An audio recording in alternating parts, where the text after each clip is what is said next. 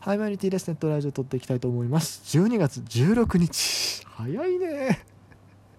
もう1年あと15日で終わりっすよ。マジやばいっすねほんまに。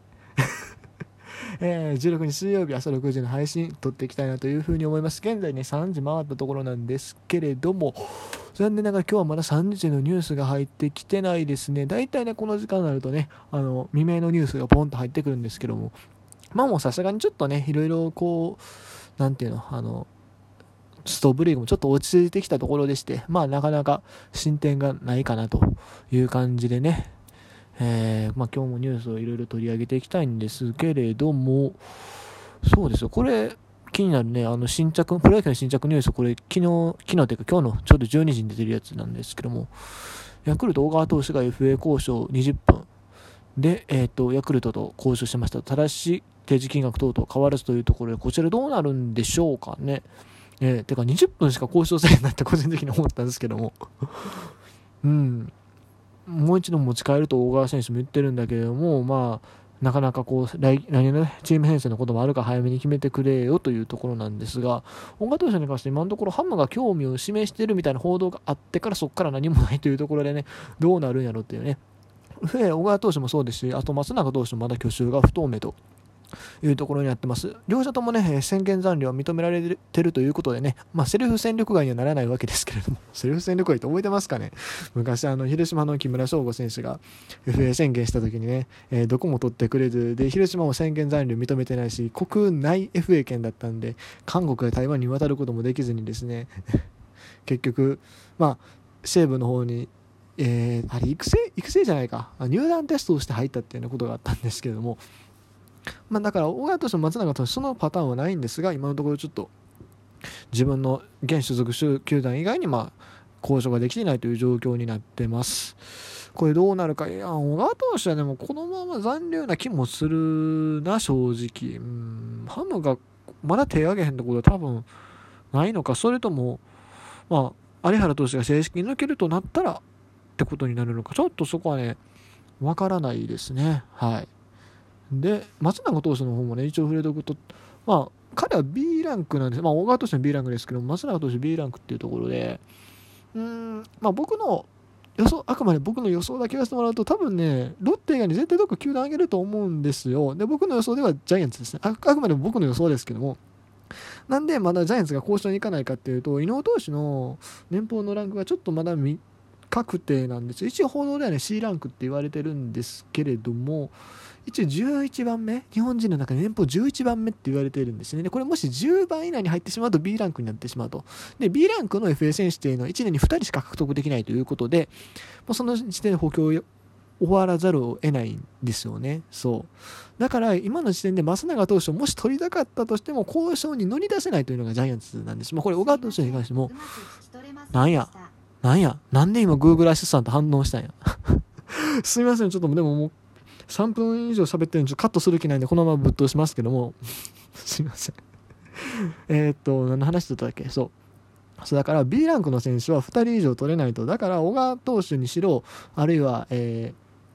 ーえー、松永投手にしろ、まあ、ジャイアンツがもし取りに行きたかったとしても今の時点では一回ちょっとストップせざるを得ないんですよね。そう。でこれから動く可能性は僕全然あるんじゃないかなと思ってて。というのも昔2016年オフかな？にですね、ジャイアンツが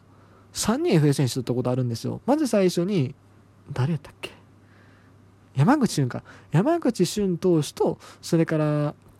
森福投手をまず一気にこう2人取ったんですね。で、森福投手が C ランクと言われてて、まあ実際に C ランクだったんですよ。で、それが分かった時点で今度はハムを FA になってて、陽大館選手の獲得に乗り出したで、まあ陽大館選手に関しては、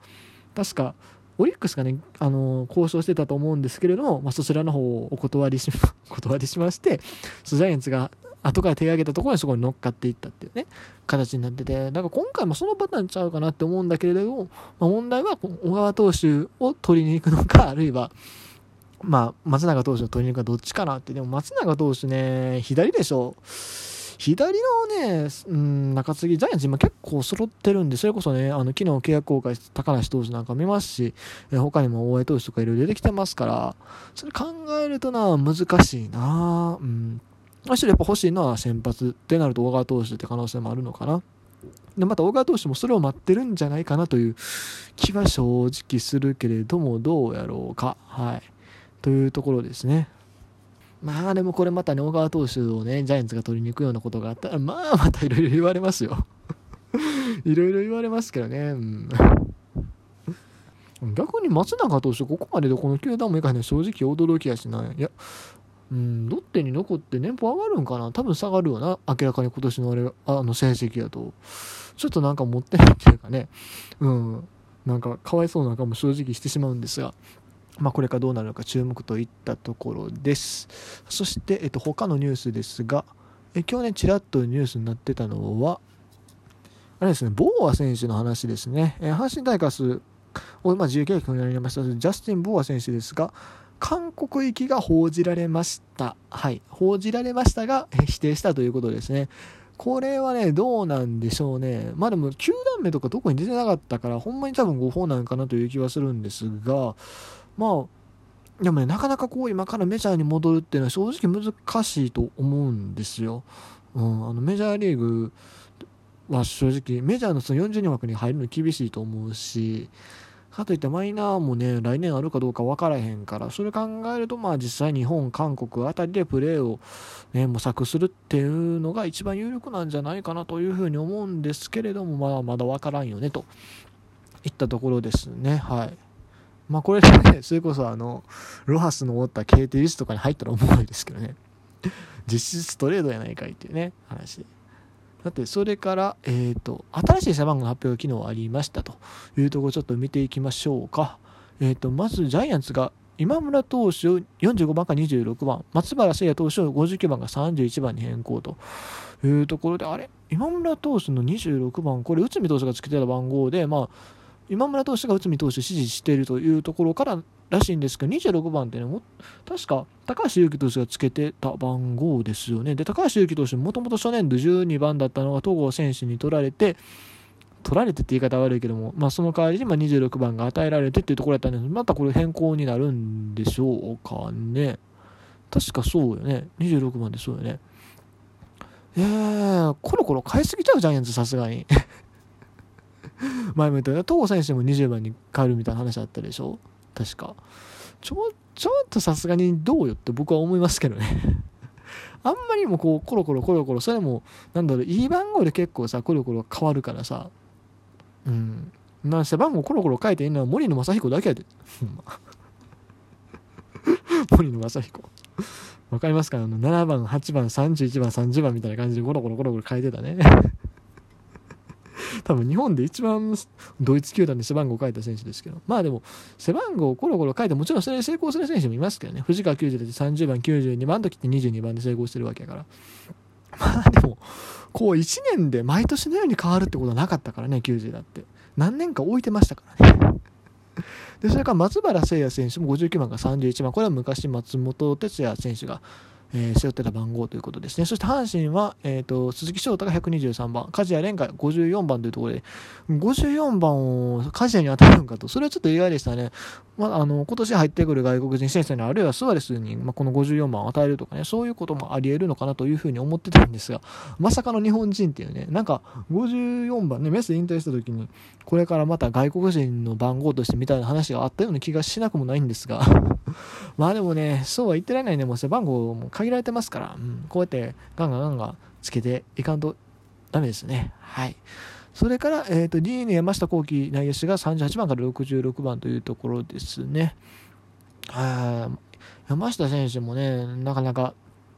苦しんでますよね。もうそろそろいよいよやばい感はあるかな。まあ、監督変わって勝負といったところでしょうか。あちなみに、えっと、高橋由紀投手47番に変更ということだそうです。47番、そう、ちょうど今年まで藤岡投手がね、つけてた番号、まあ、サウスポーの番号というところで変更になるらしいですが、まさすがにそろそろ落ち着かせてあげてよねとは思いますね。はい。で、ですよ。えっ、ー、と、次のニュースいきましょう。えー、セ・リーグじゃないわ、えーと、これは NPB の表彰でですね、えーと、スピードアップ賞というものがあります。そちらの方が今日発表されましたコミッショナー表彰なんですね。えー、投手部門で、えー、セ・リーグは戸郷投手、えー、パ・リーグは石川投手、打者部門はセ・リーグ阪神近本選手、えー、打者部門がパ・リーグは、えーと、小深田選手といったところです。うんまあ、この選手ごとにね表彰するっていうのはすごくいいと思います。まあもちろんこう真剣勝負だからそんな急いでボンボンボンボンやるもんでもないと思うけどもそれでもこうねあのやっぱり試合のテンポをある程度良くするっていうことはまあある程度必要だと思うのでまあこれはこれでまあ一つ表彰の対象となってもいいんじゃないかなというふうに思うんですが 問題はねこっちなんよね、まあ、これツイッターでも言ったんやけどもまあこれいちいちここでも言う必要はないっちゃないんやけどね。うん。ちょっとって思ったのはねあのレギュラーシーズンにおいて最も試合平均試合時間が、えー、短かったチームをチーム表彰するんですよ。でこれで選ばれたのが中日とオリックスなんですけどもどうな これ。ちょっとねなんかうーん言っちゃ悪いけど嫌な賞やなって思って。いやもうそれもちろんね各チームごとにその試合時間を短くしようという努力してるのかもしれんけどもなんかそれじゃない気すんねんな特にこの2チームに関しては。なんでってこの2チーム今年の得点最下位なんです両リーグの 一応ねなんかその NPB のホームページみたいな何やったかなえーと、試合を心地よく魅力的にするためにスピーディーに進めた選手及びチームに送ると書いてあるんですよ。うん。その得点が少ないのはそれ試合魅力的になってないと思うしファンも心地よくないと思うしね。スピーディーかもしれんけどね。なんなら中日とオリックスって正直な話も客入りがあんまり良くない球団やしね今のところ残念ながらね。それを考えるとねこの表彰もそろそろやめた方がいいんじゃないと。まあこれ100万円もらえるらしいけどもね。どうなんて個人的に思ったりしました。はい、ということでね、今日はこの辺で時間いっぱいになります。ということで、えー、今日は以上です。